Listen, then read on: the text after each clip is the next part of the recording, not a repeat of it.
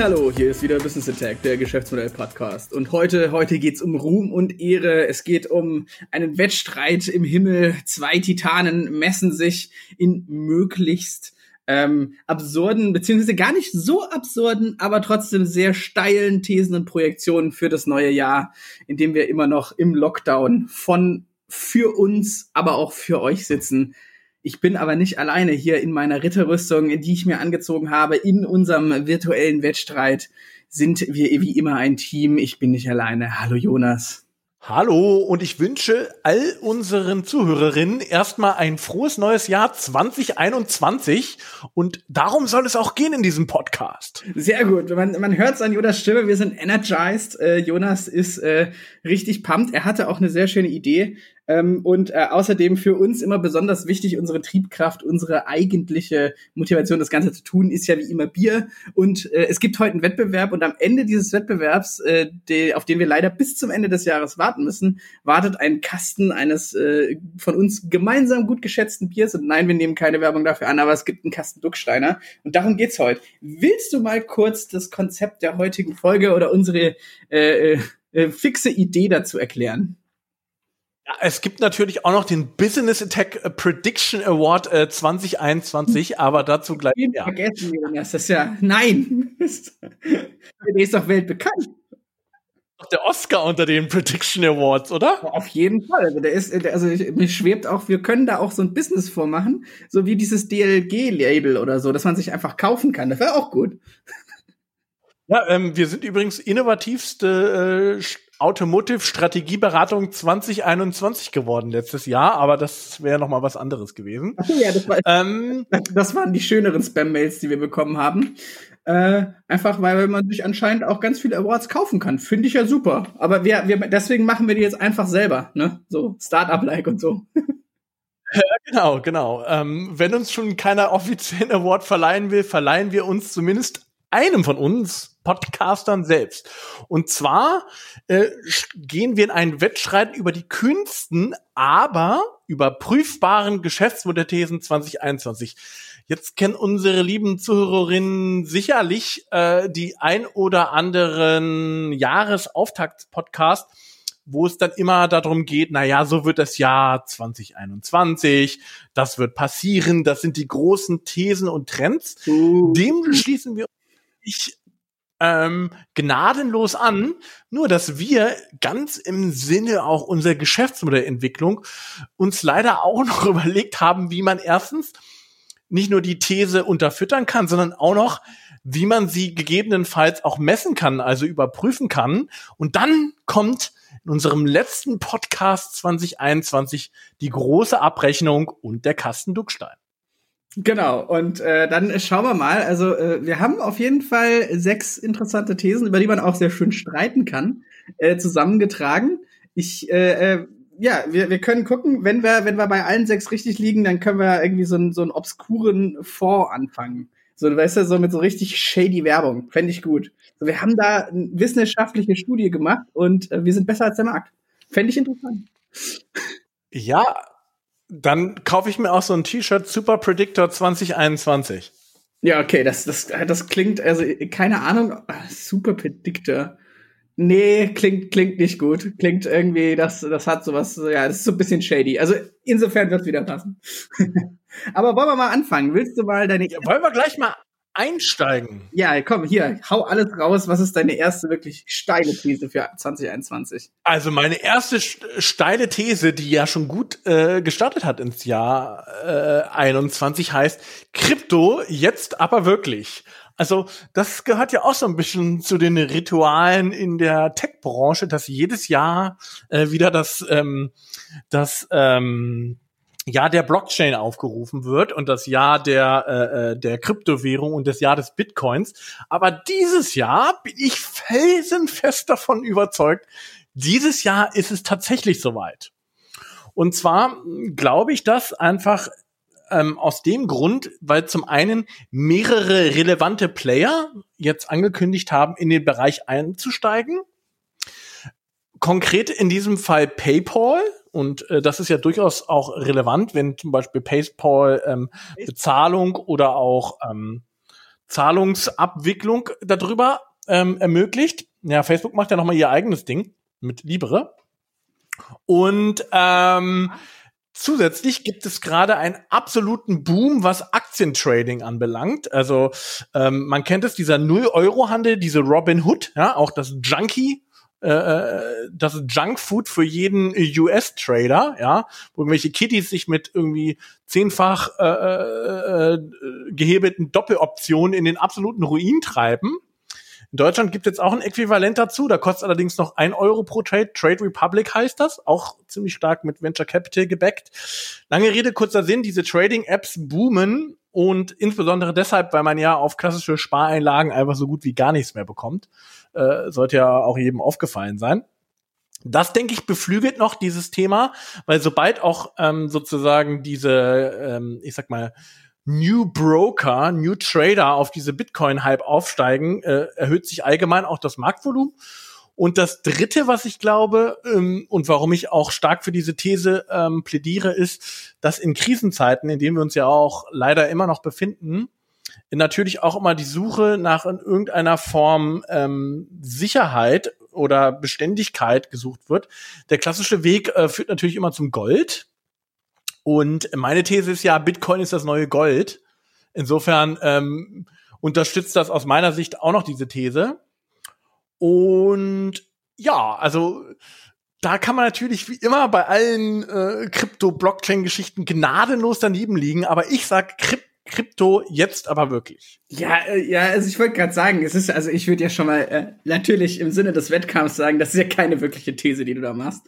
Weil wenn jetzt, wo es schon irgendwie über, bei 30k war am Anfang des Jahres und die Rallye losging, so, naja, also ist jetzt, muss man jetzt, glaube ich, kein Prophet für sein und es ist halt einfach, Bitcoin zumindest kennt halt auch, hat eine einfach gewisse, äh, man kennt es mittlerweile, äh, ist, ja, man wird halt damit spekuliert und so weiter. Also ich glaube auch, dass es ähm, äh, so weitergehen wird. Äh, ich bin, ja, ist, ist man wieder die ganze Zeit an dem Punkt, so hätte ich nur, als ich mich das erste Mal damit beschäftigt hätte, auch mal da was Geld reingeschmissen, aber so ist es ja eigentlich immer. Wir Menschen sind ja seit Jahrhunderten gleich konditioniert. Ich erinnere nur an die Tulpenkrise. Ähm, ich würde halt sagen, so, ja, aber, aber was, also das Interessantere ist ja, was, äh, was folgt daraus. Also, weil ich glaube, man ist ja immer noch äh, ganz oft an dem Punkt, dass man halt irgendwie Krypto mit Bitcoin gleichsetzt, was es ja nicht ist. Ähm, wie sieht's denn bei den anderen Entwicklungen genau. so aus? So, und das ist ja, hast du da einen Überblick? Ich habe mich nicht nur am Rande immer damit beschäftigt, aber was, also ist es eine allgemeine Entwicklung, die du voraussagst, dass Kryptowährungen praktisch nochmal deutlich besser werden oder wichtiger werden? Oder ist es halt diese Kryptotechnologie, die ich ja für ganz viele Use Cases einfach zweckentfremden kann? Ähm, beides. Also, ähm, es ist immer so, dass äh, es gibt natürlich ganz viele Coins, ja, also sogenannte Coins, und die äh, laufen ja immer alle bei Bitcoin so mit. Bitcoin ist jetzt nun mal das bekannteste, äh, wo alle auch einsteigen, aber wenn der Bitcoin-Preis steigt, werden in der Regel auch viele Alternative Coins mitgezogen, wo ich an dieser Stelle, wir geben ja sowieso keine äh, äh, äh Trading-Empfehlung, aber an dieser Stelle nochmal ganz Besonderes davon abraten würde, genau mit diesen dann auch zu handeln. Genau, weil also, da natürlich erstens das Volumen viel geringer ist, Manipulation äh, viel einfacher möglich ist und als drittes natürlich auch ähm, es so ist, dass ähm, ja im, im Grunde genommen dieser Vertrauensverlust natürlich noch viel schneller ergehen kann. Also das ist natürlich noch viel hochspekulativer. Aber ja, wenn Bitcoin boom, boom, boomen auch alternative äh, Kryptowährungen. Ja, also vor allem, also und finde ich noch mal kurz einen Einschub von mir, finde ich einen wichtigen Punkt. Wir geben hier keinerlei Anlagetipps oder irgendwas. Vor allem, äh, ich, es, ähm, Bitcoin hat den FATS-Test leider schon bestanden. Das ist immer so für mich, sobald irgendeine Technologie, irgendetwas in der FATS auch steht und diskutiert wird, dann weiß man, das Thema ist so dermaßen tot, da muss, muss man sich eigentlich nicht mehr wirklich äh, mit, äh, mit äh, auseinandersetzen, weil es ist ja, es, wenn sich das konservative Dickschiff äh, in Deutschland irgendwie äh, mit irgendwas beschäftigt, dann weiß es schon, okay, da, damit kann ich jetzt keinen, äh, kann ich keinen Blumentopf mehr gewinnen eigentlich. Aber du Naja, also es gab ja schon mal einen ersten Bitcoin-Hype vor zwei Jahren, äh, beziehungsweise auch äh, vor drei Jahren. Mhm. Ähm, ich sage ja nur, dass es sich jetzt wirklich zum Massenphänomen wird. Das ist der Unterschied. Ähm, das ist das, was ich als originär neu sehe, dass es ein Massenphänomen wird und eben nicht nur so ein, so ein Hype-Thema. Mhm. Und äh, wie ich das messen will, ist, ähm, du hast schon hier 34.000 war, glaube ich, das Maximum, was ja, irgendwie sowas, äh, so um die 30 Januar Grad. schon erreicht wurde und dann ist es ja mal gestern wieder um 8% abgerauscht. Ja? Mhm. Ähm, ich sage, er ist mindestens zweimal in diesem Jahr über 50.000 und bin da noch richtig konservativ unterwegs, weil ich habe ja was gefunden von Morgan Stanley, die langfristig von 150.000 Dollar ausgehen. Ja, also das ähm, aber die spekulieren auch darauf. Ja, also unterstreicht natürlich auch wieder meine These, dass es eigentlich nur eine sehr schwache These ist. Also praktisch obvious. nee, aber äh, wie gesagt, das Ganze. Ähm, naja, also ähm, das ist dieses mit diesem Obvious, das haben schon ganz viele ähm, Bitcoin-Enthusiasten auch in den letzten Jahren gesagt. Und dann war es am Ende des Jahres doch nicht die perfekte Anlage. Also nochmal, ich glaube, wie gesagt, es entwickelt sich zum Massenphänomen. Das ist das substanziell unterschiedlich. Äh, und ich glaube auch gerade da in diesen Zeiten auch das Vertrauen zwischen unterschiedlichen Akteuren. Und das ist ja der Vorteil der Blockchain, dass du eben äh, dieses Vertrauen in einen zentralen Akteur nicht brauchst.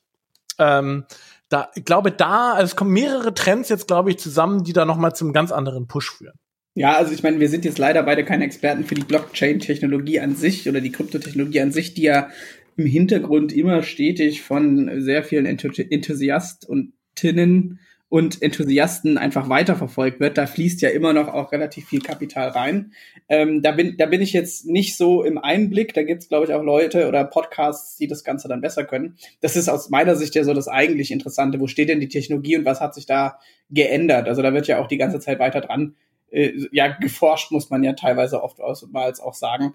Und ähm, insofern, da wird sich auch die, die, die, also das Problem an Blockchain war ja irgendwie immer, dass äh, es eine wunderschöne Technologie mit nur ganz wenigen Use Cases war, weil für ganz viele Sachen, wo, sie, wo man gesagt hat, da nehmen wir jetzt die Blockchain für, halt auch eine dezentrale Datenbank im Endeffekt ausgereicht hätte so. Und ich glaube, ist, man könnte auch noch im, die, so ein bisschen prognostizieren, dass vielleicht auch wirklich mal unique Blockchain Use Cases so langsam vielleicht das Licht der Welt erblicken. Ja, zum Beispiel äh, für CO2-Themen, aber da kommen wir ja später noch, ne? Ja, auf jeden Fall, auf jeden ähm, Fall. Also man könnte zum Beispiel wundergut ein ähm, CO2-Handel ähm, darüber. Also, messe mich, ich sag, Bitcoin wird ein äh, Massenphänomen. Bitcoin wird aufgrund der künstlichen Verknappung, ähm, die ja erreicht wird, also es werden ja, ähm, also alle, ähm, ich sag mal, alle drei bis vier Jahre, also wenn genügend Blöcke wieder gemeint wird, wird ja die Schwierigkeit äh, erhöht. Äh, also verdoppelt und dann wird ja sozusagen die, es ist ja im Prinzip immer wieder eine mathematische Gleichung, äh, die gelöst wird äh, von Computern.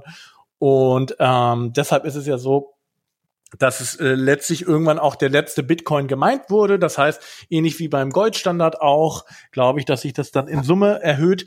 Ich glaube halt nur, dass ähm, wir das äh, in diesem Jahr schneller sehen, eben genau wegen dieser Krisensituation. Also meine erste These, Bitcoin mindestens zweimal in diesem Jahr über 50.000 Dollar. Sehr gut. Ähm, apropos Wundergut, jetzt äh, sind wir wieder in der Welt der Werbung oder Werbung, die geschaltet wurde, weil ich habe äh, meine These natürlich auch vorbereitet. Sie ist äh, deutlich steiler und natürlich auch viel besser als deine, weil ich äh, prognostiziere, mhm. dass Facebook mit Privacy nicht klarkommt. Oh Wunder. Weil wir haben ja jetzt äh, einen großen Streit, den wir gerade schon sehen, der hat sich auch schon so gegen Ende des letzten Jahres angebahnt, dass nämlich iOS 14, also das Betriebssystem von Apple für seine mobilen Geräte und ich glaube mittlerweile auch die iPads, wenn ich richtig liege, was ja auch ein mobiles Gerät ist, also ja, genau. Und wahrscheinlich wird es dann auch in das normale Apple-Betriebssystem auch irgendwie implementiert. Aber anyway, da soll jetzt praktisch eingeführt werden, dass die Default-Einstellung für Apps ist, dass ähm, man gefragt wird und halt nicht im Sinne von, wie man es jetzt bei den Cookies kennt und man muss ewig rumklicken, sondern einfach nur, dass da ähm, sinngemäß steht, hallo, darf äh, Facebook ungefähr alle Daten deines ähm, Nutzererlebnisses, das du hier auf dem, äh, das du währenddessen hast und vielleicht auch noch an das, was du mit deinem Telefon machst, darf Facebook das dann benutzen, um seine Werbung zu verbessern und trittst du die Daten ab und dann kann man jetzt mit soll man sagen können, ja oder nein. Und Facebook und Apple gehen wohl beide davon aus, dass dann so ziemlich jeder Nutzer oder Nutzerin einfach sagt, äh, nö, das will ich nicht. Also man kann das auch jetzt schon machen in Apple, aber es soll jetzt, äh, wenn man die Werbe-ID ausschaltet, was ich äh, auch jedem Nutzer oder jeder Nutzerin hier oder Hörerin in dieses Podcasts ähm, raten würde, ähm, da muss man aber allerdings in, tief ins Untermenü und so weiter. Und das soll jetzt praktisch für jede App, die muss explizit nachfragen, ob sie denn die Daten nutzen kann und soll. Und äh, ja, Facebook findet das absolut gar nicht lustig und schaltet jetzt mittlerweile sogar Zeitungsanzeigen und fährt überall komplett medial einen äh, Kurs und greift Apple an und sagt, sie nutzen ihre Monopolstellung aus und schwingt sich lustigerweise auch irgendwie zum Schutzheiligen der kleinen äh, Firmen auf, die jetzt dann nicht mehr so richtig gut werben können und so weiter. Man muss dazu sagen, als Hintergrund auch noch, dass äh, diese Funktion eigentlich schon, ich glaube, Mitte letzten Jahres eingeführt werden sollte. Und dann hat äh, Facebook so einen Tohu gemacht, dass es jetzt um ein halbes Jahr verlängert wurde. Es soll aber trotzdem kommen. Und Facebook macht so dermaßen viel Stunk, dass es äh, für mich eigentlich offensichtlich ist. Also ich, das sage ich jetzt auch.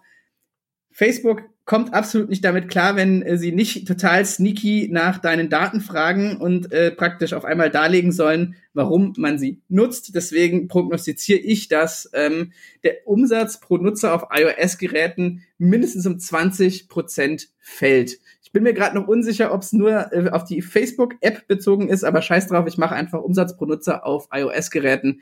Meine These ist, Facebook funktioniert als Cash-Cow nur so richtig gut, wenn UserInnen nicht über die wahren Sammelabsichten von Facebook informiert sind. Es ist einfach kein cooler Konzern.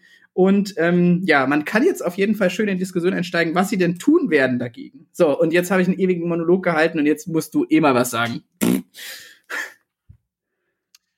Ja, also ähm, grundsätzlich gefällt mir deine These ja, ähm, ich will dich ja gar nicht loben für so irgendeine These, aber mir gefällt deine These ja insofern, weil sie äh, ja dieses Power of Default, also was ist die Default-Einstellung für einen Nutzer und wie äh, interagiert er mit dieser, ähm, ich sag mal, Standardeinstellung und ähm, ähm, das finde ich ganz interessant, weil es diesen, diesen kleinen, aber feinen äh, UX-Kniff ähm, ziemlich gut unter, unterstreicht wie, äh, wie, wie, so eine, wie so eine Dynamik funktioniert. Das kennt man ja zum Beispiel auch aus einem ganz, ganz anderen Thema, zum Beispiel bei Organspende, Widerspruchslösung oder Zustimmung. Mhm. Ähm, ist jetzt eine völlig andere, völlig andere, völlig anderer Kontext, aber da auch, ähm, es macht enorm was aus zu Zustimmung oder Ablehnungsraten, was eben äh, die Default-Einstellung ist. Das zum einen. Äh, zum anderen ähm, muss ich sagen, ähm, findest du nicht, dass Facebook auch einen Punkt hat? Weil ähm, es ist ja doch so, dass über äh, irgendwie 60 Prozent der äh, äh, Werbenden auf Facebook kleine Firmen sind. Und willst du die denn alle äh, hier plötzlich ähm, ausliefern? Und die haben ja gar keine Werbefläche dann mehr. Und äh, wie sollen denn, wie sollen denn kleine Firmen über ein schmales Online-Budget dann noch ihre Nutzer erreichen? Ja, darum geht's ja. In also, ja, ist, ja, schön, vielleicht ist es ein Punkt, aber ich glaube auch noch nicht mal ein großer, weil ähm, klar kannst du über Facebook ähm, äh, gut Werbung machen, vor allem als äh, kleiner Mensch. Allerdings ist es halt auch immer so die Frage so, ja, wie sinnvoll ist denn das wirklich? Und vor allem für welche Firmen oder für welche Art von Dienstleistung passt es denn wirklich? Also ich glaube einfach, das ist ein wahnsinnig vorgeschobenes Argument, weil es halt im Endeffekt den Kern von Facebook angreift. Wir hatten ja, äh, es ist ja eh immer so, äh, Face, also die ganze Online-Werbungsgeschichte ist ja eh immer so eine kleine Enigma. Da weiß man ja auch nicht wirklich, welchen Metriken man trauen soll, wie effektiv das alles ist, weiß man bei Werbung eh immer nie so genau aber das ist ein anderes Thema. Und äh, ja, das ist einfach ein absolutes Strohmann-Argument, äh, was da von Facebook gefahren wird, weil es geht gegen ihr Geschäftsmodell. Sie können auf einmal nicht mehr so viele Daten abgreifen, wie sie halt ähm, praktisch gerne würden. Und das sind wirklich alles. Ähm, das greift halt, ich glaube, das ist halt wirklich ein direkter Angriff auf ähm, das Geschäftsmodell abseits der Regulatorik. Und deswegen äh, haben die auch, ähm, sage ich mal, also warum sollte sonst Facebook große Anzeigen ähm, in der New York Times und äh, im Wall Street Journal und sonst wo schalten? Ich glaube ich glaube nicht, dass Facebook auf einmal ein altruistischer Konzern geworden ist. Das ist einfach, die haben da, sie, also obwohl sie die ganze Vorbereitungszeit haben, kriegen sie es, glaube ich, einfach nicht hin, alternative Tracking-Methoden zu machen. Und genauso ja die Werbeindustrie, die das Ganze so umgibt, weil man auf einmal eine Klarheit hat, weil niemand will von uns, glaube ich, getrackt werden eckige Klammer auf. Äh, ich hoffe, jeder der Hörer und Hörerinnen hier benutzt die ganze benutzt eine große Latte an Adblockern, weil anders kann man das Internet ja eh nicht mehr ertragen. Also bei mir ist eh alles aus, insofern mich marginalisiert's eh nicht und ich lasse da eh gar nichts mehr durch. Ähm, wie gesagt, ich glaube Auf deinem Telefon? Was? Ja, da sind, da laufen auch. Auf deinem Adblocker. Telefon vielleicht schon. Ja, gut, in der App kann ich es leider nicht machen, aber würde ich gerne. Also, aber wie gesagt, ich glaube, das ist halt ein riesen Strohfeuer-Argument. Es ist halt, es geht einfach drum, sie finden keinen Weg da irgendwie sneaky vorbei. Weil wenn, wenn du halt einfach Ja und Nein und es so klar ist, wer will das? Ich glaube, da muss, da, da, müsst, da müsste nämlich Facebook auf einmal wirklich anfangen, den ähm, eigenen Wert praktisch darzulegen. Warum solltest du das tun? Und aktuell, ja, ich bin halt auf Facebook und es läuft, aber ähm, ja, ich glaube, äh, wie gesagt, meine, meine, äh, wie man es überprüfen kann, habe ich schon gesagt. Äh, ich fände, glaube ich, eher wollen wir mal, was das bedeuten würde, wenn sie es nicht hinbekommen. Also was oder was Facebook versuchen könnte. Ja, also erstmal natürlich die Radikalvariante wäre natürlich, äh, du stimmst zu oder du kannst Facebook nicht benutzen. Oh, das wäre. Ja, aber das werden sie nicht tun, glaube ich. Ähm, das Ne? Also ich denke jetzt nur mal in, in, in, wir sind ja hier bei kühnen äh, ja. Thesen, ja. Ähm, ist in Deutschland vielleicht nicht so relevant, weil hier Facebook eher als Relevanz abnimmt, aber in anderen Ländern ist ja Messenger und Co. ja auch noch ein Riesending, ne? Also mhm. insbesondere auch in den USA. Ähm, da ist natürlich auch die Penetration Rate von iOS natürlich auch noch deutlich höher. Kommt genau, also es sind über 50 Prozent in den ähm, USA, darf man nicht vergessen. Mhm. Und ähm, was kann denn Facebook noch machen? Ich glaube, sie werden. Äh, Facebook kann natürlich Sorry? auf andere Plattformen ausweichen. Mhm. Und was können sie noch machen? Ich glaube, sie werden halt versuchen. Was ähm, du's? Naja, also ich würde halt sagen, äh, sie versuchen dann weiter noch Instagram und ähm, ähm, hier äh, WhatsApp zu pushen. Also es soll ja jetzt auch, glaube ich, das glaube ich auch. Äh, auch Werbung in WhatsApp so ein bisschen angezeigt werden. Da soll ja in den Stories auf einmal halt auch Werbung angezeigt werden und so weiter. Ähm, aber das ist halt alles nicht so cool, weil es etablieren sich ja dann doch auch gerade zum Beispiel einige Alternativen, zumindest auf dem Messenger-Markt und so. Also Instagram, klar, das ist ja so ein eigenes Netzwerk. Das kann man, glaube ich, nicht so einfach ähm, ähm, praktisch äh, äh, verlassen und in irgendwas Vergleichbares gehen, weil da gibt's einfach gerade kein Netzwerk. TikTok.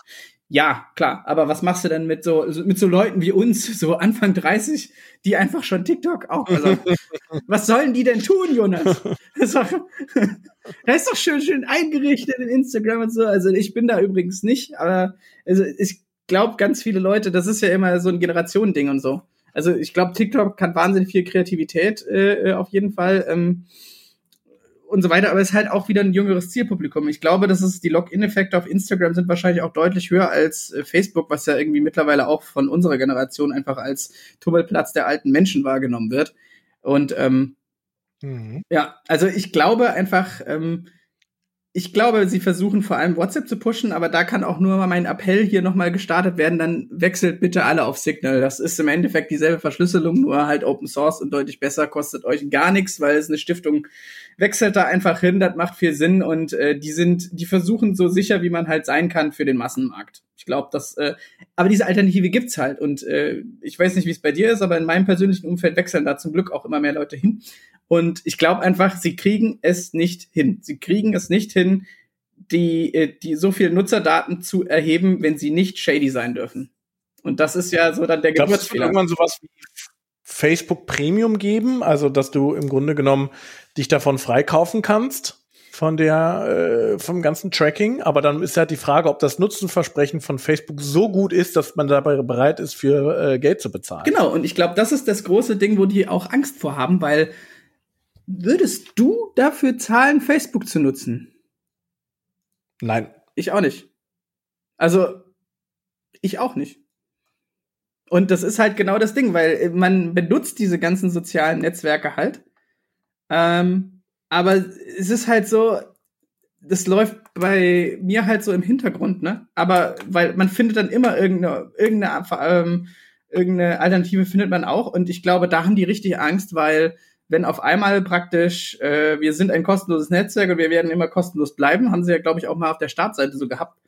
Ähm, wenn die auf einmal erklären sollen, warum man sie denn äh, weiterhin benutzen soll, ich glaube, dann wird die Luft auf einmal ganz schön dünn. Deswegen, wie gesagt, ich sag einfach, das ist, äh, und äh, ich glaube, noch mal eine Botschaft ist ja auch wichtig, das hatten wir auch im Vorgespräch. Es geht ja nicht darum, dass auf einmal Facebook hier den Hungertod sterben wird.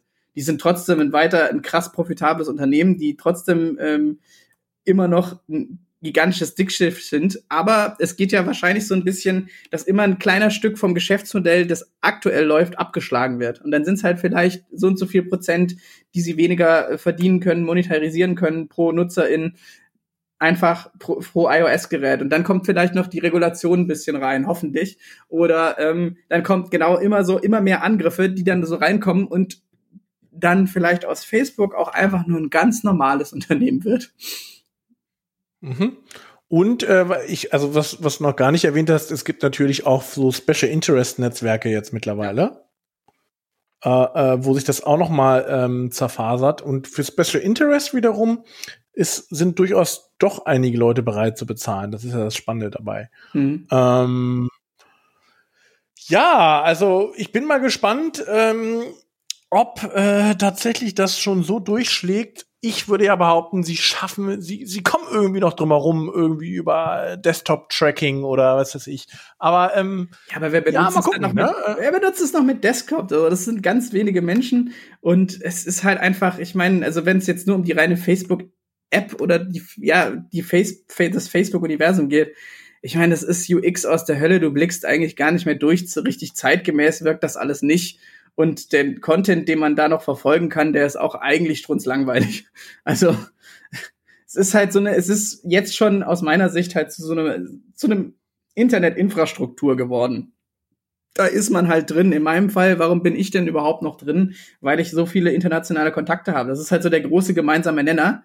Aber es wird halt ja als Internetinfrastruktur wahrgenommen. Und ich glaube, das ist halt einfach, ja, ich bin da nicht so optimistisch wie du. Also ich hoffe, dass ich, dass ich richtig liege, natürlich. Ja, ähm, ein bisschen die nationale Brille natürlich immer auch verlassen. Es gibt durchaus andere Länder, wo noch viel über Facebook-Gruppen organisiert wird. Ähm, ja, ja.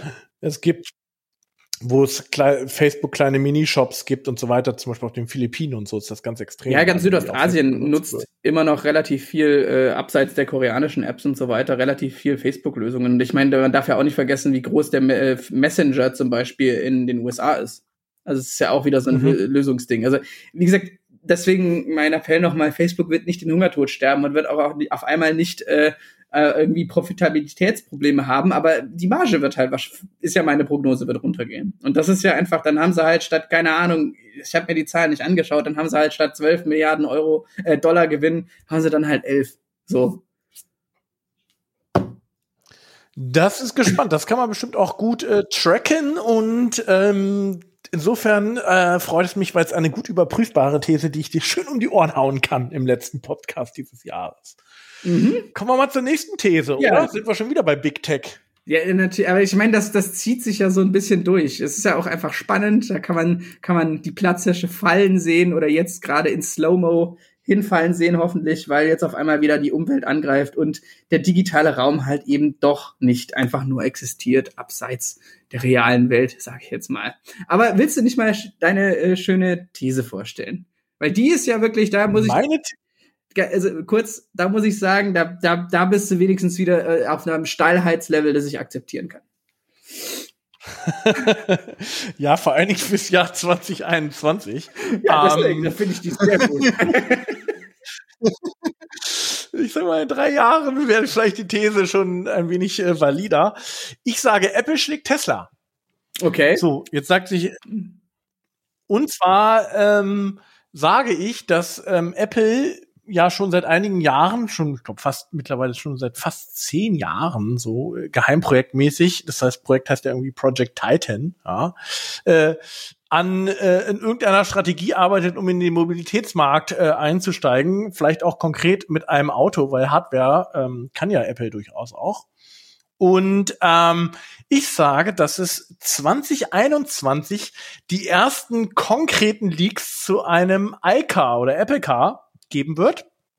Und dass ähm, das Ganze so Furore machen wird, dass es ähm, sogar das bestbewerteste, das überbewerteste Unternehmen ähm, aktuell, was wir in der Welt haben, nämlich Tesla mit 658 Milliarden, was ungefähr so viel ist wie alle anderen Automobilhersteller zusammen. Ja, es ist Wahnsinn, was gerade für eine Tesla äh, abläuft. Ähm, ja, er hat da halt auch das, geliefert jetzt. Ne, es ist halt immer dieses Ding mit Elon Musk. Ja, ähm, eine Million Roboter-Taxis Ende 2020 ähm, sehe ich noch nicht auf den Straßen oder hast du die schon gesehen? Äh, nee, die nicht, aber er, er hat er hat immerhin mal 500 knapp 500.000 Autos dahingestellt. Das äh, haben ganz viele Produktionsmenschen in Deutschland uns noch letztes Jahr gesagt, so, hm, das schafft er eh nicht. Das stimmt, das stimmt. Ähm, da haben sie definitiv aufgeholt. Ich sag ja auch nicht, dass, ähm, also ich sage nur, dass ähm, langfristig erstens die Kundengruppe sich von Tesla und Apple extrem auch überschneidet, äh, gerade im Premium-Segment. Und ich glaube ja, wenn du äh, dich entscheiden musst zwischen einem Apple Car und einem Tesla, nimmst du ein Apple Car. Weil der noch und teurer ist, oder? Jetzt gehe ich ja sogar noch weiter. Hm? Weil der noch teurer ist, oder was? Weil es noch teurer ist und noch cooler, ähm, weil das, äh, weil die den Markt noch mal komplett auf neu aufrollen werden. So, jetzt ähm, kann ich vielleicht noch ein paar Trends erwähnen, ich glaube, warum das so ist. Erstens, Elektromobilität ähm, ähm, macht die Komplexität deutlich niedriger, ein eigenes Auto herzustellen, insbesondere wenn man sich dort auf Auftragsfertiger verlässt. Deswegen habe ich auch so ein schönes Bild in die äh, unsere äh, unser Tab hier rein ähm, äh, kopiert äh, von Foxconn, die so eine schöne Elektro äh, äh, Elektroauto-Plattform äh, gebaut haben, also so eine Art modularen Baukasten für Elektroautos. Ich glaube, auf sowas kann äh, Apple aufsetzen und das Ganze, sage ich mal, mit ihrem Design und ihrer ähm, Softwarekompetenz anreichern. Mhm. Ich glaube, die, die Einstiegshürde ist einfach niedriger.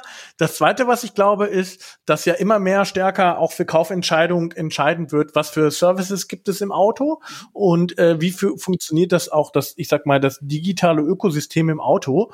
Da kommt ja äh, Apple ja auch traditionell her. Und äh, das dritte Thema ist natürlich, was du auch vorher schon angesprochen hast, Privacy. Also ähm, auch da ist es ja so, Tesla sammelt ja auch extrem viele Daten über ihre Nutzer und auch da wird sich Apple wieder mal als wahrscheinlich auch mit ihrer Metastrategie Privacy ähm, auch dagegen positionieren. Deswegen glaube ich, ähm, das, was alles gerade Tesla abschöpft an Zukunftserwartungen, äh, an zukünftige äh, Mobilität, das wird alles Apple abschöpfen. Okay, das, okay, das ist, das ist, eine, das ist eine These, die ist, die akzeptiere ich. Das ist die ist gewagt. Ähm, da könnte man ja auch sagen, und dann äh, mit der, dann, dann, dann kauft Apple einfach Tesla. ja, genau. Ähm, also das führt mich dann, glaube ich, dann irgendwann auch dazu, dass wir tatsächlich irgendwann, wie heißt das nicht, äh, mit Apple das erste Trillionenunternehmen haben. Ja, also ich glaube, da spielen jetzt verschiedene Trends so ineinander. Also ich glaube halt, äh, dass also einerseits überhaupt die Möglichkeit durch E-Mobilität, dass man Off-the-Shell-Lösungen einfach kaufen kann, weil also es hat einen Grund, warum Apple bisher noch nicht komplett in die ganze Fertigung und sonst was eingestiegen ist, weil ich glaube, die Fertigungstiefe will, will dann sie, sich sogar ähm, Apple nicht ans Bein binden, weil das ist ja noch mal. Eigene Produktionsstätten für ähm, Automobile sind ja noch mal eine, eine, eine ganz eigene Wissenschaft für sich. Das haben wir auch schon drüber gesprochen und so weiter.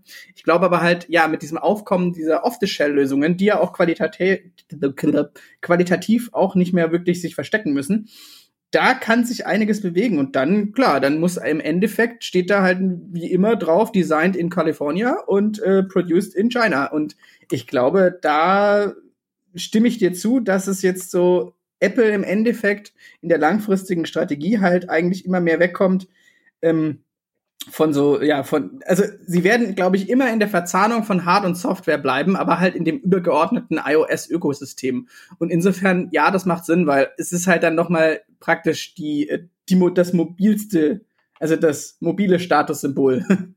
insofern kannst du also auch ich glaub. Es gibt auch noch mehr Indikatoren. Sie pushen Apple Maps gerade mhm. enorm.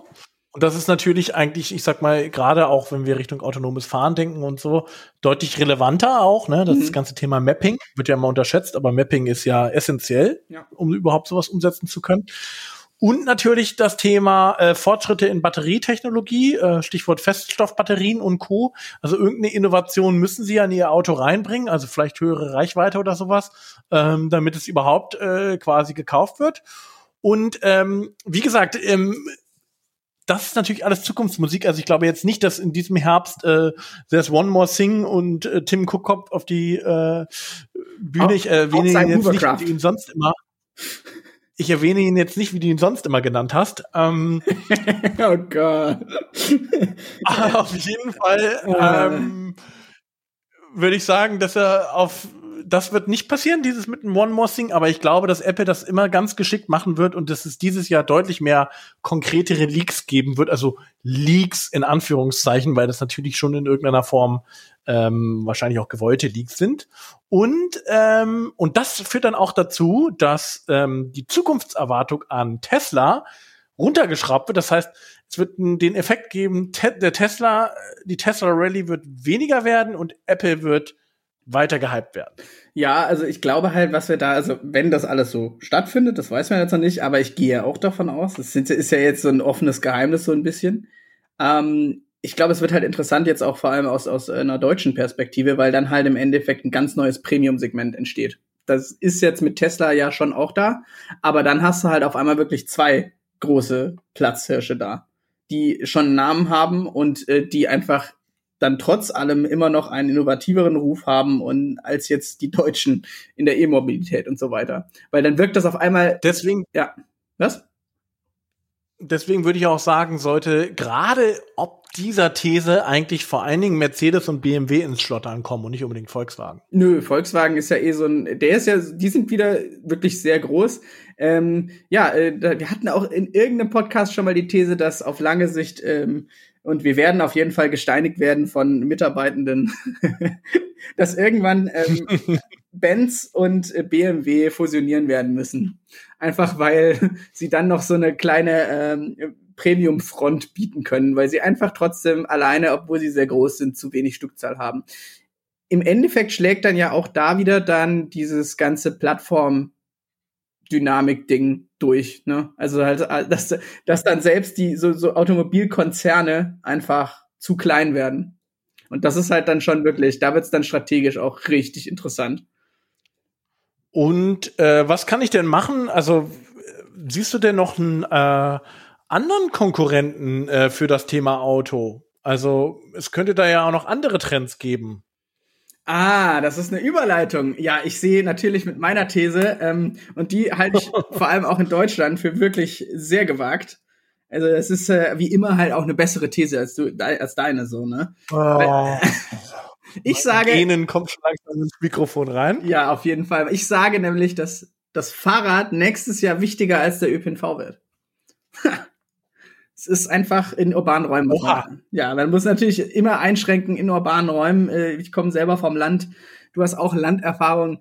In, äh, ja, das geht natürlich nur begrenzt, aber wenn man eine gewisse Dichte der Bevölkerung überschritten hat, wird das Fahrrad wichtiger nächstes Jahr als der ÖPNV, weil wir werden mindestens noch ein halbes Jahr Einschränkungen haben von Covid. Da will und, und sollte auch gerade äh, so wenig wie möglich in irgendwie ähm, Röhren äh, ohne Luftzirkulation reingegangen werden. Und ähm, ich glaube halt, dass auch im ersten Lockdown auf einmal die Leute deutlich mehr Fahrräder benutzt haben. Da hat man ja immer wieder gehört, Rekord, ähm, äh, Verkaufszahlen, die ganzen äh, Fahrradshops sind voll, ähm, es wird so viel gekauft, verkauft wie noch nie, die Lastenfahrräder werden gekauft wie äh, alles, äh, E-Bikes ähm, werden äh, ohne Ende gekauft und ich glaube einfach, ich glaube, dass das so nachhaltig ist, weil, ähm, und ich schließe mich da übrigens auch selber mit ein. Ich bin immer die ganze Zeit immer ÖPNV gefahren, ausschließlich, weil da kann man so schön Podcasts hören und so weiter. Und äh, gezwungenermaßen bin ich dieses Jahr, also das äh, natürlich nur anekdotische Evidenz ist mir auch klar, bin ich dieses Jahr einfach auch die ganze Zeit Fahrrad gefahren und ich habe nicht vor, das wieder aufzuhören, weil es geht dann doch irgendwie. Ähm, und ich glaube halt, dass genau. Und wenn du das schon sagst, weil du warst ja kein leidenschaftlicher Fahrradfahrer. Nö, bin ich auch immer noch nicht. Ich finde das immer noch irgendwie kacke. aber es hat Kann halt dann. ich Hörerinnen auch nur empfehlen. Sieht sehr elegant aus, wenn Herr Schwarz äh, durch die Gegend fährt. Das Ja, ist wirklich, man merkt schon, er ist ein born, äh, born Cyclist. Ja, auf jeden Fall. Äh, wa- Warte mal ab, ich fahre noch die Tour de France hier.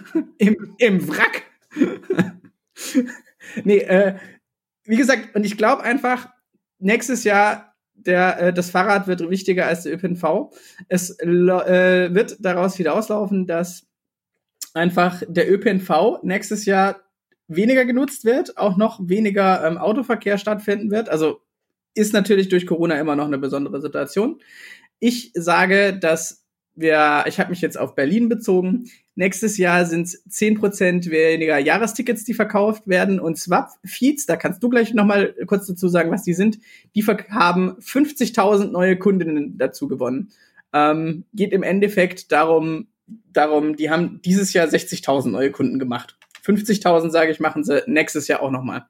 Ja, Swap Feeds heißen die übrigens, Ja. äh, niederländisches Unternehmen. Und die bieten äh, sehr prägnant immer an ihren blauen Reifen äh, zu erkennen. Und die bieten ein Fahrradabo an, das heißt gegen eine monatliche feste Gebühr, 15, 19 Euro oder für die E-Bikes sind glaube ich ein bisschen teurer, irgendwie 29 oder so, ähm, kann man sich äh, ein Fahrrad äh, bereitstellen, und was einem auch äh, im Transporter geliefert wird, direkt vor die Tür gestellt wird.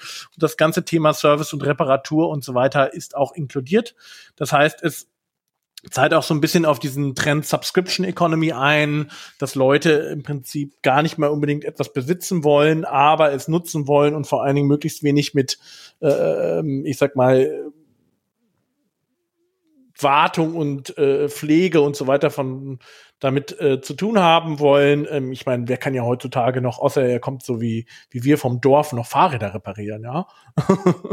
ähm, und ich finde diese These natürlich überhaupt nicht äh, steil und gewagt, ähm, insbesondere deshalb ja auch nicht, wenn sich der Aktionsradius äh, verkürzt. Das heißt, stärkeres Homeoffice äh, bedeutet auch, dass die Wegstrecken, die ich zurücklege, vielleicht tendenziell kürzer sind, weil einfach zum Beispiel der Weg zur Arbeit weniger häufig anfällt. Ja, das würde ich, glaube ich, sagen, kann man noch dazu rechnen.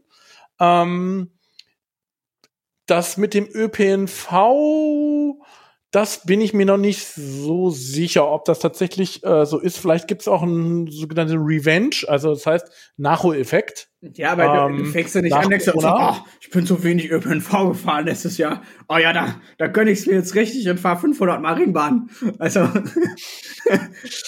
Ja, vielleicht schon. Ja, ne? Du unterschätzt die ÖPNV-Konnoisseure. ja, wollte gerade sagen, du bist aber ein richtiger Konnoisseur, eine Konnoisseurin, äh, vor allem in Berlin. Ja, äh, ich ich finde es ich find's interessant. äh, Ich finde es vor allen Dingen auch interessant, ähm, weil insbesondere, wenn man vor drei, vier Jahren gehört hat, dass das ganze Thema ähm, ähm, Fahrradabo und so ja sowieso nie ein tolles Geschäftsmodell werden kann und so und jetzt und Swapfeeds eine der wenigen waren, die diesen Bereich überlebt haben Mhm. und jetzt halt äh, groß auftrumpfen. Ich finde es, die haben das klug gemacht, auch durch eine durch ein cleveres, aber dezentes Marketing, haben sich auf ähm, Privatnutzer fokussiert, halbwegs noch bezahlbar, haben auch ein Studentenabo angeboten. Und Also, das Wichtigste, das Fahrrad ist gut. Ja. Also du bist ja Nutzer, also das Fahrrad kann halt einfach was. Und das war ja bei ganz vielen so von diesen China-Bikes und so, die kannst du ja nicht wirklich fahren. was? Mobike länger als 500 Meter?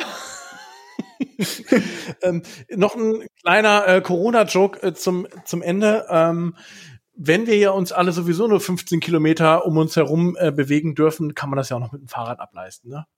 Ja, also wie gesagt, ich meine, das ist, ich, ich glaube, da hat sich viel getan und also ich habe jetzt zum Beispiel auch meine Jahreskarte gekündigt, weil ich sie einfach wahrscheinlich nicht nutzen werde. Und wenn ich die wieder kaufe, dann, also ich weiß gerade nicht, ob ich mir noch mal eine Jahreskarte kaufe. Einfach, weil, und ich glaube, es geht halt vielen so. Ich meine, wir waren zum Glück immer in der in der äh, privilegierten Position, dass wir immer äh, immer im Homeoffice waren und von vornherein so sind. Und wir sind halt zum Glück in der Digital-Heini-Branche so. Aber ich glaube, das geht auf einmal vielen so. Vor allem, wenn man in der Stadt wohnt. Auf dem Land komplett andere Diskussionen. D'accord, also da, das gilt nur für die Stadt, die These. Aber ich glaube halt, dass auch der Ja, wir haben ja ÖPNV 60 Prozent Urbanisierungsgrad. Also. aber ich glaube halt auch, dass der ÖPNV auf einmal äh, so ein bisschen aus der Wäsche guckt, weil wie gesagt, wenn immer mehr Fahrradstraßen und so weiter kommen, wenn es auf einmal wirklich eine Alternative wird, dann äh, wird ja auch ein bisschen das Geschäftsmodell abgegraben, weil ja schon immer davon ausgegangen wird, die Leute steigen auf den ÖPNV um, wenn sie vom Auto kommen und eben Fahrrad so als Substitut. Und ich glaube halt, nächstes Jahr sehen wir Fahrrad in urbanen Räumen wird, wie auch zum Beispiel ja in Skandinavien und also ne, hier oder äh, Niederlande, das wird einfach das Hauptverkehrsmittel. Auch in Deutschland. So. Oha, naja, es würde zumindest dem ein oder anderen äh, äh, Bäuchlein, der innerhalb der Corona-Krise entstanden ist, vielleicht auch ganz gut tun. Nö, also äh, wir sprechen da auf keinen Fall von uns jetzt. zum Glück haben wir dann ein ähm, Bier zum Runterkommen Ende des Jahres. einer von uns. Ich betone, einer von uns hat einen Kasten. Ja, und da wir dann wahrscheinlich immer noch im Lockdown sind, können wir den dann, kann der andere dem anderen dann auch nichts abgeben. Wie wir es ja auf keinen Fall machen würden, ne? Absolut, absolut. Ja, na, gewinnet halt mal nicht, ne? Also ich würde dir vielleicht mal so ein Späti-Bier rüberreichen, aber gewinnet aber, halt aber, Ja, aber nur, also. nur ein schlechtes, nur ein schlechtes. Mm, kommen wir vielleicht zur, zur, zur nächsten These. Ja. Ähm, das ist ja wieder ähm, meine These. Ich sag ähm, Zerschlagung jetzt. Oh, das ist ja, das ist ja gut. Also äh, wird, wird Springer enteignet endlich oder? Ja, es geht wiederum um Big Tech. Ich glaube halt, äh, dass 2021 das Jahr wird, wo die Regularien, die Regular ähm, Regulierungsbehörden sich Big Tech noch mal ganz anders anschauen. Mhm. Ähm, und ähm, ein Konzern, der mindestens über 100 Milliarden Euro Umsatz macht, äh, zerschlagen werden beziehungsweise zu einer Zwangsaufspaltung zwingen werden. Und ich glaube tatsächlich sogar, äh, in der EU werden sie sich irgendein äh, Unternehmen vornehmen, um äh, da mal ein Exempel zu statuieren. Ich tippe auf Amazon. Ähm, spannend, spannend. Und ähm, wobei Amazon ja jetzt ja auch schon ein bisschen äh, versucht, sich zu äh, diversifizieren. Aber ja, ich glaube, es ist auch vielleicht auch tatsächlich noch als Reaktion auch noch auf äh, den sterbenden Einzelhandel. Und die haben ja ziemlich guten Lobbyismus. Also da kommen vielleicht auch mehrere Themen zusammen. Ja, Amazon ist gar nicht so schlecht. Okay. Ähm, ich ich dann dir auch gleich warum. formuliere ich meine These um. Also formuliere ich meine These um. Okay. Teile von Amazon äh, werden dieses Jahr äh, zerschlagen und trotzdem ist Amazon äh, in ihren in den Einzelteilen immer noch mehr wert als viele andere Unternehmen auf der Welt. Oh ja, das ist eine sehr schön steile These. Finde ich super. Oh, äh, ja. die, ist, die ist wirklich und, steil, da gehe ich mit. und äh, das lässt sich ja relativ einfach überprüfen, wenn wir dann ja lesen. Und ähm, auf welchen Märkten? Also ich glaube tatsächlich erstmal in Europa. Ich glaube jetzt nicht, dass sie in den USA äh, zerschlagen Nein. werden. Wobei auch da, ich glaube, ähm, ich weiß nicht genau, wen jetzt müsste jetzt nochmal nachlesen, welcher Nominee da jetzt auch für Wettbewerbspolitik in den USA, also vom Team Biden, ja, ja. Äh, ähm, also Harris Biden ähm, nominiert wurde, aber ich glaube, das war auch äh, jemand, der auch durchaus äh, einen skeptischen Blick hat auf äh, Big Tech. Mhm. Insofern ähm, ganz interessant, wobei das natürlich auch die Großspender für die Demokraten sind. Mal gucken. Ja. Ähm, und äh, äh, äh oder äh, es ist ein äh, Datenkonzern und ich habe ja hier noch mal eine schöne These hier. Gesellschaftlicher Druck führt zu Zerschlagung, wie damals bei den beherrschenden äh, Ölkonzernen hier, Standard Oil, also das war ja dieser Monopol-Case, äh, der mhm. da mal aufgemacht wurde, also der, der historisch Bekannte dafür. Historisch Und ähm, da sind ja das neue Öl. Ja, ja, das, das stimmt, ist auch eine Überleitung, aber äh, ich fände die Eisenbahnkonzerne viel äh, und die Stahlkonzerne damals in den USA waren ja eigentlich so. Ja, ja, das stimmt, das stimmt. Das stimmt. Ja. Nee, ähm, Genau, finde ich eine wirklich gute These. Also ich glaube, das geht ja auch so einher, auch wenn man unseren Podcast verfolgt hat. Die Einschläge kommen einfach immer näher, weil ganz viele Leute, vor allem halt auch in der Politik, auf einmal gemerkt haben, dass dieses Internet wohl nicht mehr weggeht und äh, es man sich doch mal drum kümmern muss, weil da halt sehr oft äh, ist ja eh immer eine reaktive Sache so Politik und das ist ja auch nicht nichts Schlimmes. Aber ähm, man hat sich das jetzt lang genug angeschaut und kann jetzt halt, also äh, selbst die CDU kann, glaube ich, mittlerweile gewisse Dynamiken verstehen. Ähm, keine, kein Lob für die CDU an dieser Stelle, aber ich glaube, das. Nicht für, zumindest nicht für die Digitalkompetenz. Nee, auf keinen Fall. Also da mir schwant Böses, vor allem wenn der März kommt, aber das ist ein anderes Thema. Gott, dieser, dieser, dieser Mensch. Ja, ich gleich Puls von 180. Anderes Thema. Ähm, ich glaube einfach, es passt wahnsinnig gut rein. Und warum ich sage, dass es Amazon ist, weil gerade immer mehr so, und da haben wir auch immer mal wieder drüber gesprochen, es kommt immer mehr so raus, wie Amazon und wie brutal Amazon eigentlich immer vorgeht.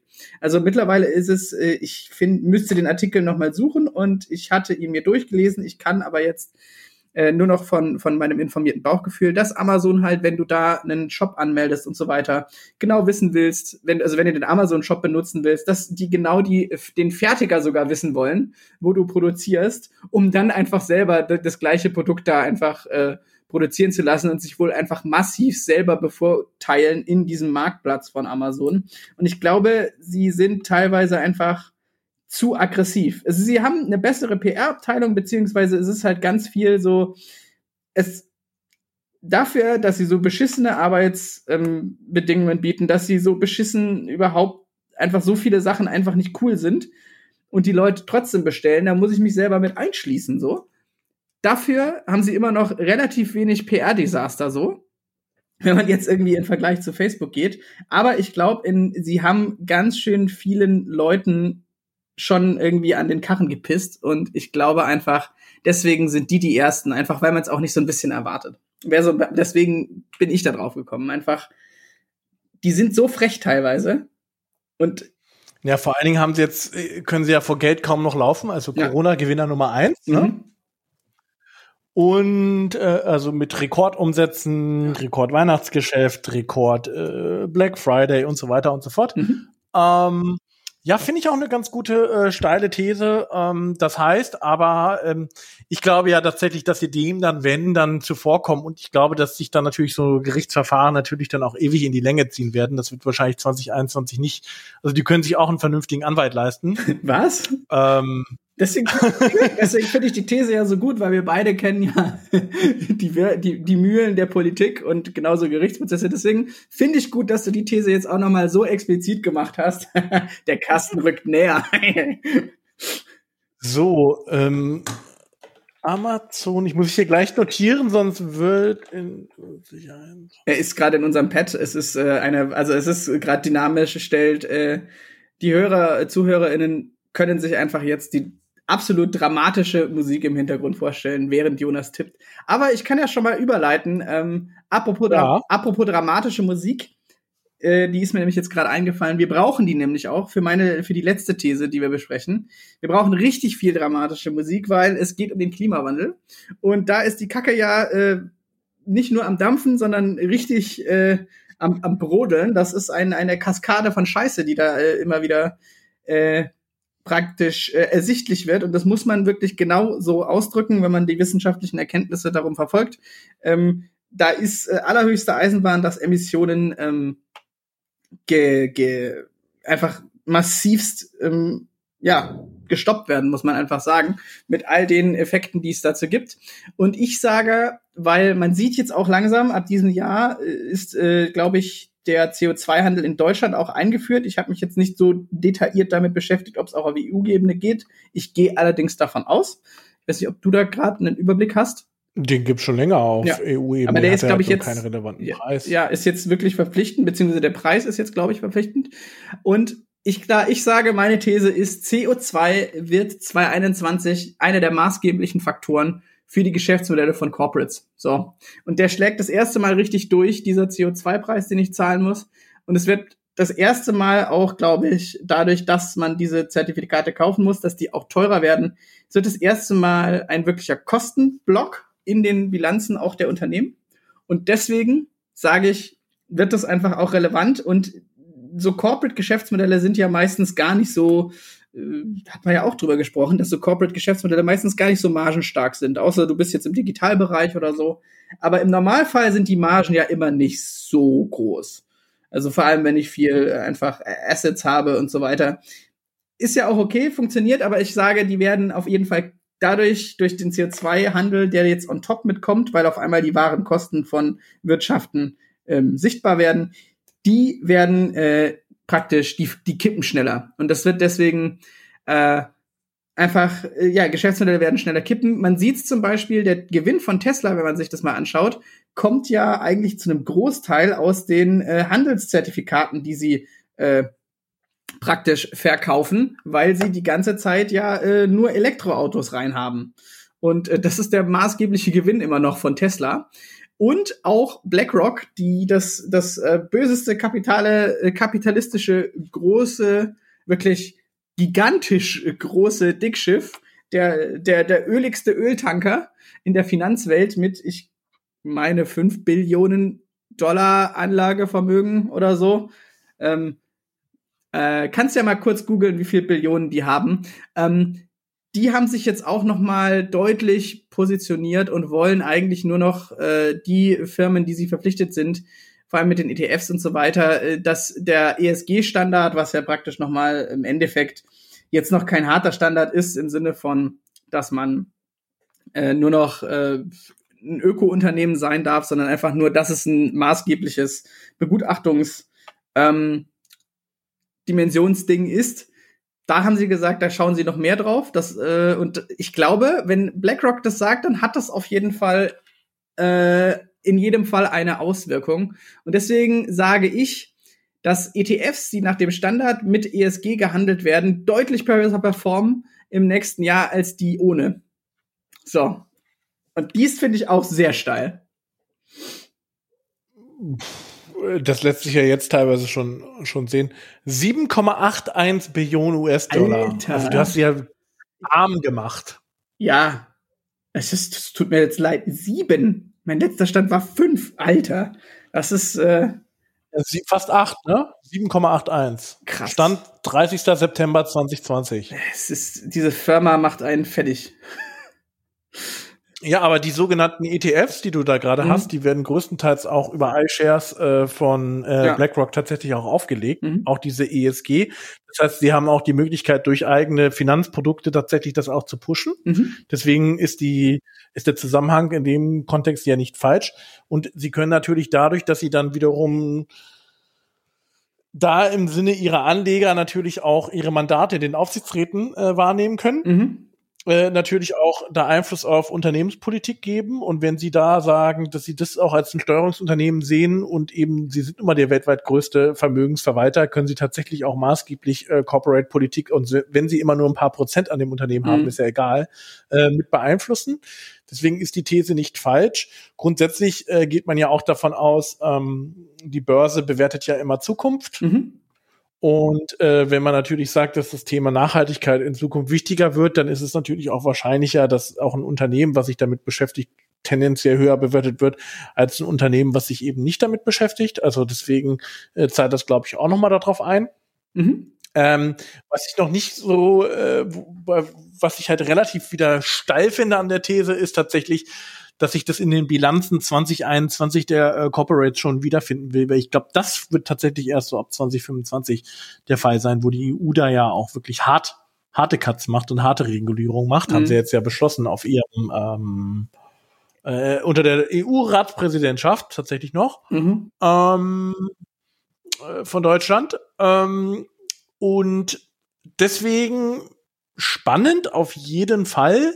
Ich glaube, man ist auch wirklich nicht schlecht beraten, auch wenn man sich das schon anguckt, tatsächlich, äh, also man zum einen, weil es ja auch wirklich sinnvoll ist, eher Unternehmen äh, zu unterstützen, diesem, in diesem Bereich tätig sind und zum anderen ähm, ist es wahrscheinlich tatsächlich auf Wette auf die Zukunft und, und wenn man die ganzen Studien dazu kennt, äh, ja tatsächlich jetzt ja auch keine besonders gewagte These, dass es relevanter wird. Mhm. Kurz, ähm, kurz hier noch, ESG steht für Environmental, Social und Governance, also Umwelt, Soziales, Unternehmensführung.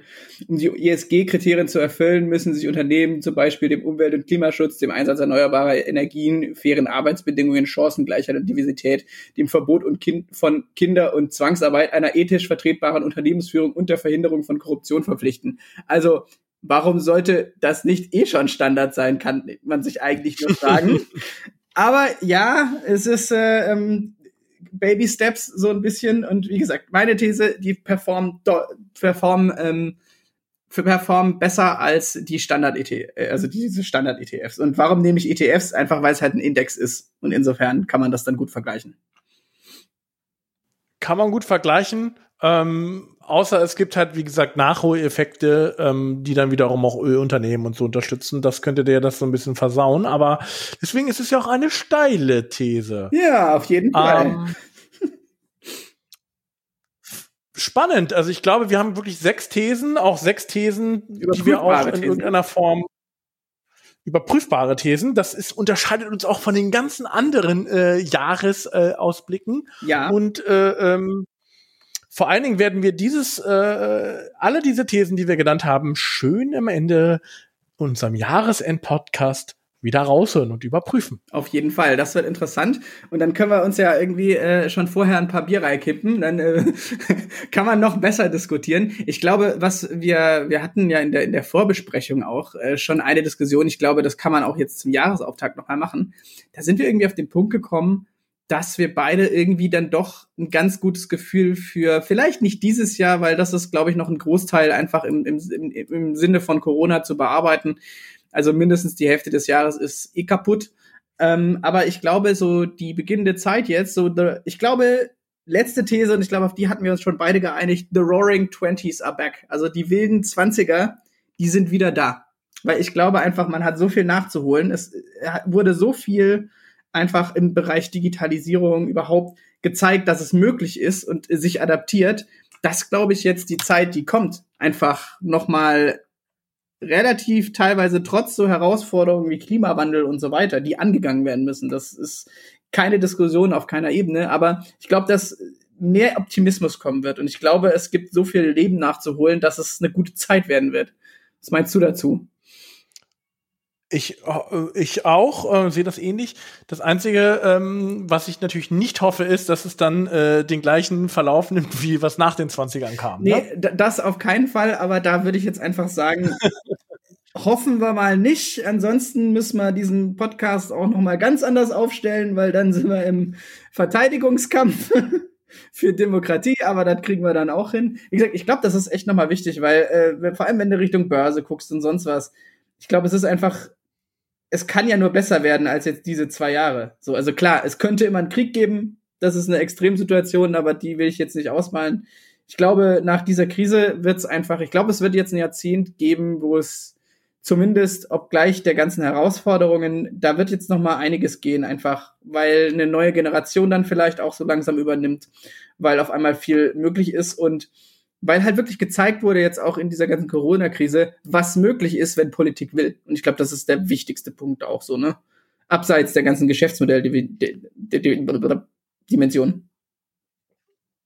Ja, ähm, aber ähm, es ist, glaube ich, tatsächlich auch das Zeitalter neuer Geschäftsmodelle. Also ja. was man jetzt schon sieht und das, weil du gerade das Stichwort Börse, an der Börse sieht man es ja genau gerade nicht, die ist ja eigentlich ziemlich, ziemlich hoch bewertet. Mhm. Dort werden überproportional, vielleicht auch wirklich überproportional neue Geschäftsmodelle ähm, ähm, belohnt mhm. gerade. Mhm. Und äh, das ist natürlich auch ähm, äh, für uns eine Motivation, genau in diesem Thema äh, weiterzuarbeiten, ja. weil es ja nicht darum geht, äh, äh, eine Konservierung äh, des Status quo zu erreichen, sondern eben ähm, vielleicht kann man auch das ganze Thema Ethik und so weiter mit noch viel stärker in Geschäftsmodellen auch betonen. Mhm. Aber ähm, es geht ja darum, äh, ähm, auch im Sinne neuer Geschäftsmodelle ähm, etwas zu erreichen, was äh, für alle lebenswerter ist, um ja. mal jetzt hier den ganz großen Bogen zu starten. Ach, ist doch ein wunderschönes Ende für dieses Podcast, Jonas. Es ist, äh, so sind wir eben, ne? Wir immer, also gefühlt immer ganz groß und eigentlich ganz klein, aber das ist ja okay. Falls ihr auch steile Thesen mit uns diskutieren wollt, dann äh, schreibt uns doch einfach unter, Jonas, dein Einsatz? Podcast at businessattack.de. Diesmal werdet ihr natürlich diese E-Mail auch in den Show Notes finden. Und äh, auch, da auch wir ähm, in irgendeiner Form vom Apple-Algorithmus abhängen, ähm, würden wir uns natürlich jederzeit auch über eine Bewertung auf Apple Podcast freuen. Auch diesen Link findet ihr ab sofort immer in den Show Notes. Ja, wir, äh, wir evolven auch ich sag einfach auf 2021, dass es äh, für alle Beteiligten und alle Hörer und Hörerinnen besser wird als 2020 und wir äh, Lebensfreude, gute Musik und den ein oder anderen Wein genießen dürfen. Tschüss. Tschüss.